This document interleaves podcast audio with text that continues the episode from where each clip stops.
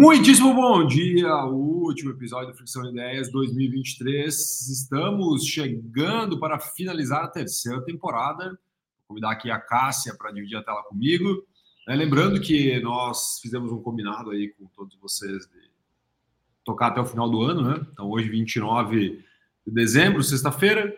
De segunda a sexta-feira, nos últimos meses, ficamos aqui entregando conteúdo para você, conteúdo de valor. Tivemos muitos feedbacks muitas pessoas agradecendo pelo conteúdo, outras passando pontos de melhoria, mas o que importa é que nós conseguimos ter a disciplina né, de todos os dias, 5 e meia da manhã, de alguma forma, é, ou eu, ou a Cássia, ou os dois, aqui entregando para vocês um conteúdo relevante.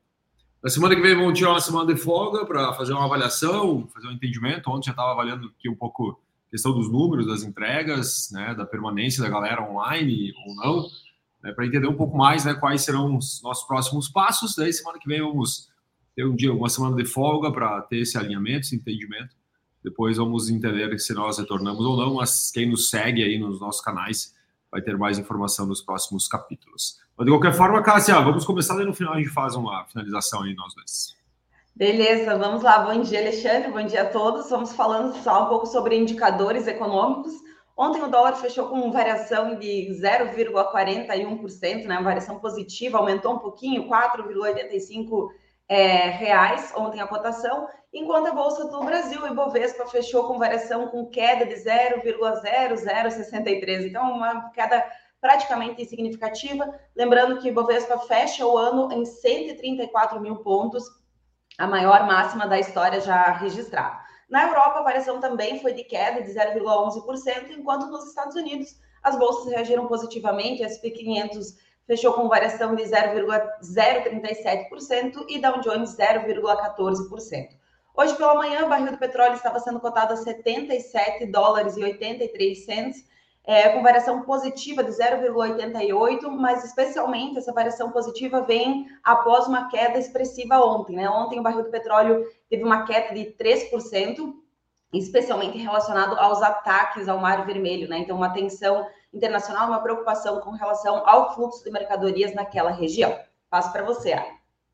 Falar sobre política, e ontem tivemos alguns arranca-rabos, digamos assim, né, mais psicológicos, do governo com o Congresso. Né? O Congresso reagiu muito mal às medidas de Haddad sobre a desoneração da folha de pagamento. Né? Você lembra ali que nós temos 17 eh, setores que estão, eh, de alguma forma, recebendo benefícios dessa desoneração da folha de pagamento.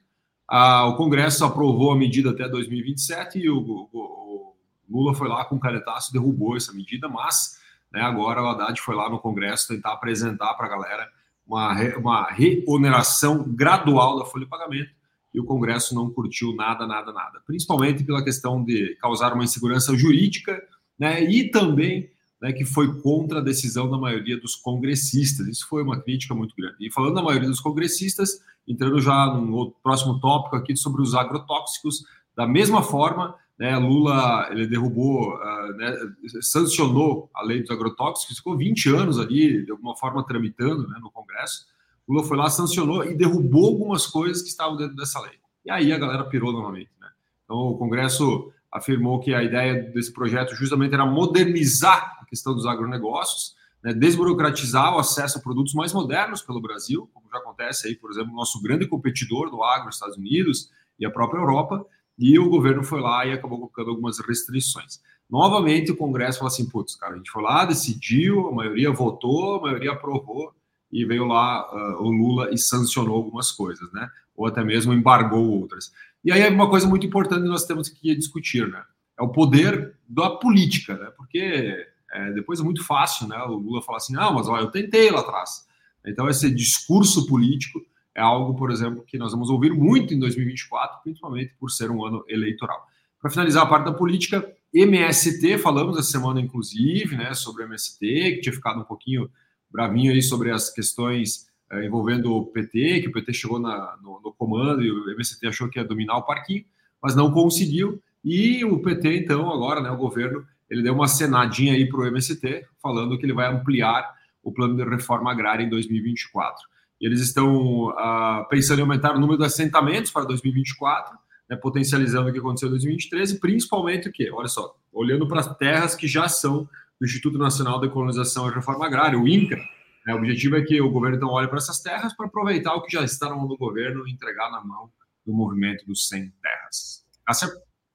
Beleza, vamos falar sobre o fluxo do dinheiro e vamos olhar um pouquinho para o fluxo do dinheiro internacional. Né? O Instituto Internacional de Finanças apontou que a dívida global aumentou em 10 trilhões de dólares no primeiro semestre de 2023 para um patamar de hoje de 307 trilhões de dólares. Essa é a dívida que envolve todas as obrigações que todos os países têm, têm um com os outros, ou então com instituições financeiras internacionais, como o Fundo Monetário Internacional, o Banco Mundial, entre outras é, instituições. E essa dívida ela não vem apenas dos países em desenvolvimento, ou seja, que se valem dessas dívidas para crescer ou para conseguir propor é, melhorias. 80% desse valor vem justamente de países que são já considerados desenvolvidos. É, puxando aqui a, a liderança, né? Países como Estados Unidos, Japão, Reino Unido e França. É, quais são os motivadores dessa dívida? Isso é importante a gente destacar, né? O mundo inteiro passou por um colapso após a pandemia do Covid-19 e as economias tiveram que, de fato, fazer impressão de papel moeda, injetar mais dinheiro na economia para conseguir garantir tanto os recursos que eram necessários para a questão de saúde, quanto para fazer com que é, o, o, os efeitos causados, né, de, de fechar estabelecimentos e assim por diante, não impactassem tanto no dia a dia das pessoas. Além disso, nós estamos observando em 2023 com bastante ênfase a intensificação dos conflitos internacionais. Isso faz com que os países né, gastem mais com defesa. E não somente os países que estão direta ou indiretamente envolvidos, como aqueles que estão mais longínquos dessa situação, mas que acabam se preocupando de certa forma e tentando se precaver com relação à questão de defesa nacional. E isso faz com que, claro, os gastos aumentem. E se esses gastos não forem mantidos com impostos pagos pela população, vão ser mantidos com emissão de dívida. Né? Então, a dívida internacional intensificou bastante em 2023. E para finalizar aqui a nossa análise do fluxo do dinheiro, vamos falar um pouquinho sobre a Mega Sena, né? Eu sei que tem muita gente que já fez planos para o que fazer com o dinheiro caso venha a ser é, contemplado. As estimativas da Mega Sena, da Mega da Virada desse ano, estão em 570 milhões de reais, com uma probabilidade de um é, de uma em mais de 50 milhões, né? Então a probabilidade de fato para aposta simples é muito pequena. Apenas, mas agora aqui um, um dado interessante desse fluxo: apenas 43% da arrecadação é, com as apostas é pago de fato efetivamente no prêmio. Desse percentual, 62% vai para quem acertar os seis números, 19% para quem acertar cinco e outros 19% vai para quem acertar quatro números, ou seja, a quadra, né? O restante do valor vai cumprir um papel social, é, de recursos destinados à saúde, educação, segurança, esporte, entre outros. Em 2023, para a gente ter uma ideia do quanto esse mercado acaba movimentando e contribuindo com projetos ou programas sociais, as apostas de todos os jogos disponíveis é, destinaram mais de 9,3 bilhões de reais para o desenvolvimento do país. Então, aqui alguns dados breves, 484 milhões destinados à educação, 566 à cultura, 1,4 bilhão ao esporte, 2 bilhões à segurança pública e 3,4 bilhões à segurança ou seguridade social, né? E 1,5 bilhões em outros investimentos. Para a gente ter uma ideia, a cada um real que é apostado nas loterias federais, 0,48 centavos são destinados a programas sociais. Então, aqui um, uma contrapartida das apostas também. Ali, tá contigo. Falando sobre o agronegócio suíno, vamos começar pelo suíno. Uh, nós estamos aí num momento de recuperação, né? então de 2018 até 2022 tivemos custos elevadíssimos, inclusive falamos durante esse ano, inclusive em custos elevados no início do ano principalmente, né? impactaram muito, muito mesmo a cadeia do suíno. Nossa região aqui que é altamente impactada, né? quando a, a atividade tem algum tipo de descompasso, né? principalmente vendendo mais barato, pagando mais caro os insumos. Mas em 2023 tivemos uma recuperação, principalmente porque redução dos custos, né, nós tivemos uma redução expressiva de alguns custos, mas também exportação recorde, o que fez o preço subir e conseguindo fazer com que os longos períodos de prejuízo estivessem passassem agora por uma extinção em 2023, né? Mas, infelizmente, deixamos pelo caminho muitas pessoas com dívidas, Muitas propriedades fecharam, acabaram, cessaram a sua produção porque não aguentaram o tranco aí durante quatro anos praticamente, né, com problemas de custos versus receita. Falar da pecuária de corte, pecuária de corte também teve um crescimento da produção, crescimento da exportação em 2023, mas os preços sofreram um grande declínio, né? Muitas oscilações durante o ano. Para ter uma ideia, nós tivemos aí períodos lá, mais ou menos em fevereiro, aonde a arroba, arroba do boi gordo estava a 300 reais, depois foi para ali por agosto para 200 reais e acabou o ano em 250 reais. Né? Então essa oscilação aqui, diferente do suíno, né, uma grande oscilação, prejudicou muito a atividade de pecuária de corte no Brasil em 2023. Cássia? Beleza, vamos falar sobre o varejo, uma notícia bem breve aqui sobre as expectativas para 2024, com expectativas positivas. 2023 foi um ano bastante difícil para o varejo, né? O varejo brasileiro acabou sofrendo muito com alta taxa de juros, dificuldade, inclusive, no primeiro semestre de controle da inflação. O Banco BTG estima agora que o setor apresentará melhorias no próximo ano, mas que elas serão graduais. Então, a gente não precisa esperar por mudanças já no primeiro, ou mudanças bruscas no primeiro semestre de 2024. Os motivos para o otimismo, né? A gente está vendo aqui a tendência de queda na taxa de juros, o controle inflacionário e também a manutenção dos níveis de emprego em alguns aspectos, inclusive aumento dos níveis de emprego, o que gera mais renda para a população, consequentemente mais consumo também. Agora, nós temos também alguns motivos para as expectativas estarem né, controladas nesse momento.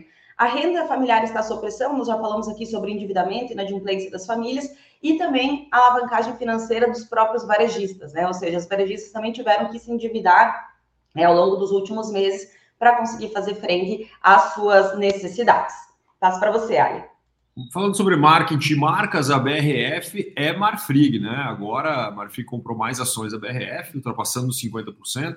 No total são 50,06% que está na mão da Marfrig né? Mas a Marfrig já avisou ontem, inclusive a partir da compra dessas ações, que não vai alterar a composição do controle e estrutura administrativa, pelo menos por hora. Vamos falar de três collabs agora. Primeiro collabs aqui, Havaiana e Swarovski, né? Uniram-se para fazer um collab.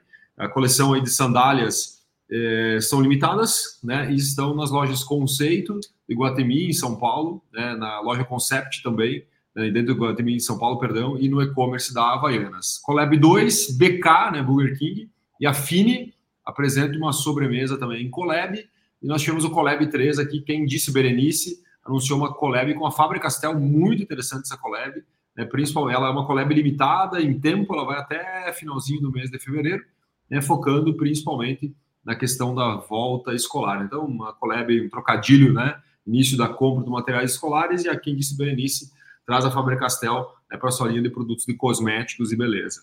E para finalizar a parte de marketing marcas, uh, Zé Delivery, né, empresa da Ambev, que hoje comercializa né, para o cliente final e conecta o cliente final com estabelecimentos para fornecer bebida gelada, lançou um espumante junto com a Miolo. Né? Então, Zé Delivery e a Miolo fizeram um collab também, né, se juntaram para lançar um espumante. A Zé Delivery ouviu sua base de clientes ativos no aplicativo Zé Delivery e vai lançar espumante, então, em São Paulo, Rio de Janeiro, né, para que eh, ele, agora final do ano, Natal também já estava, já estava, na verdade, em vendas, né, o espumante do Zé Delivery, com a marca do Zé Delivery da Bev, seja comercializado.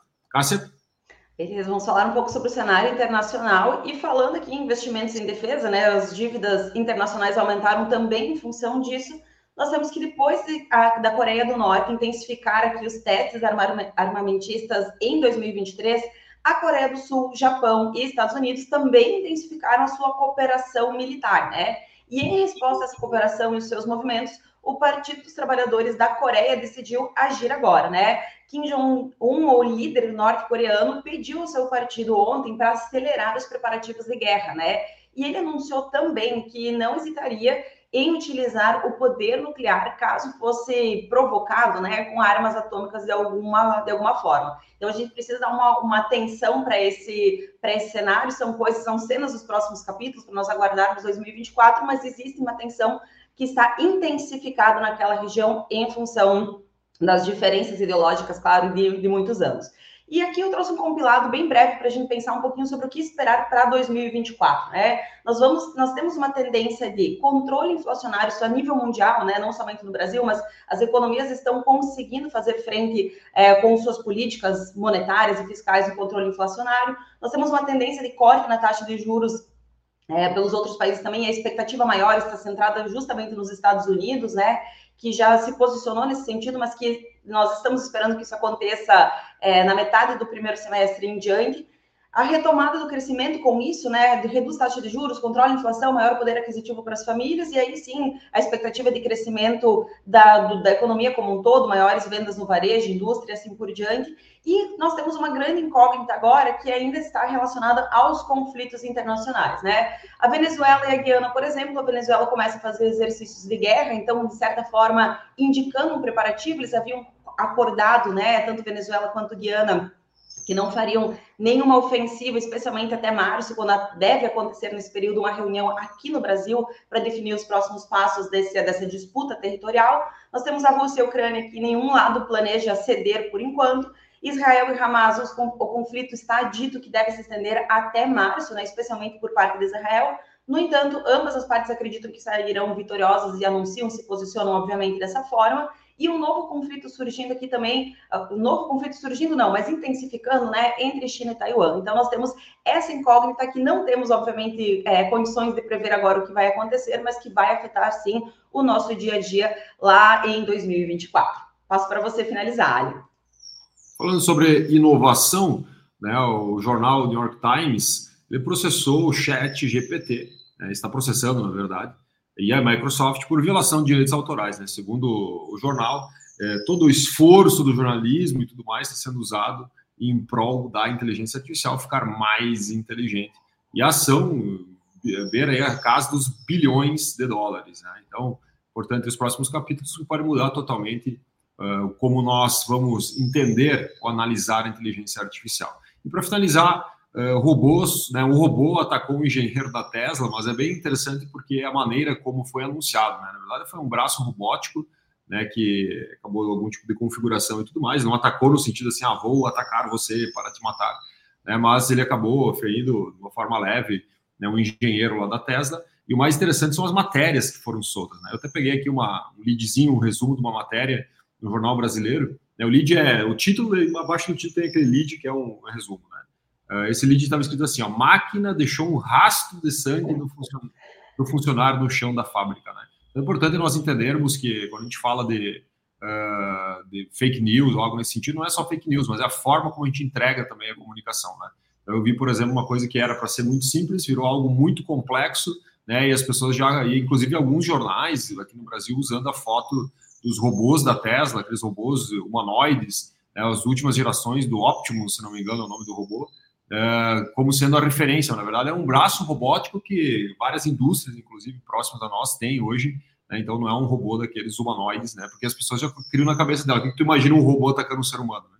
Então, isso faz dois anos, foi em 2021, e só agora que veio à tona, e inclusive Elon Musk está muito bravo por causa desse movimento. Mas, galera, show de bola, muito obrigado, né? Faz, deixar a Cássia aqui fazer suas honras finais. Cássia foi nossa convidada aí da nossa quinta temporada. Agradecer do coração, Cássia, né, por tu ter aceito o desafio. Né? Eu acredito que eu sempre digo né, que a, a fricção de ideias também me ajudou muito né, quando eu comecei a fazer ela uns dois anos atrás, porque eu acabei, eu estudava já, né, mas não de uma forma uh, tão disciplinada, né, pela questão de ter uma obrigação. Né, então, eu sempre sou muito grato por esse esforço que a gente teve né, e espero que a gente possa fazer mais alguns movimentos aí no futuro. Com certeza, Ali. Eu fico super feliz e honrada pelo convite. Eu acho que foi um momento muito especial e, sem sombra de dúvidas, né? É, intensifica a nossa disciplina, o nosso comprometimento.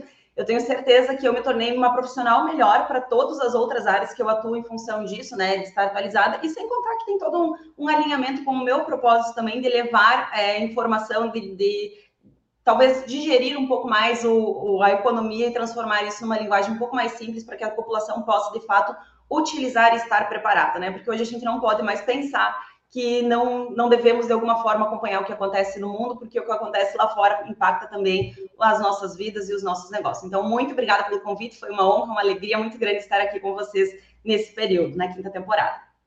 Show de bola, galera. Muitíssimo obrigado. Até breve, né? Em breve nós conversamos novamente. Valeu, um abraço. Até mais.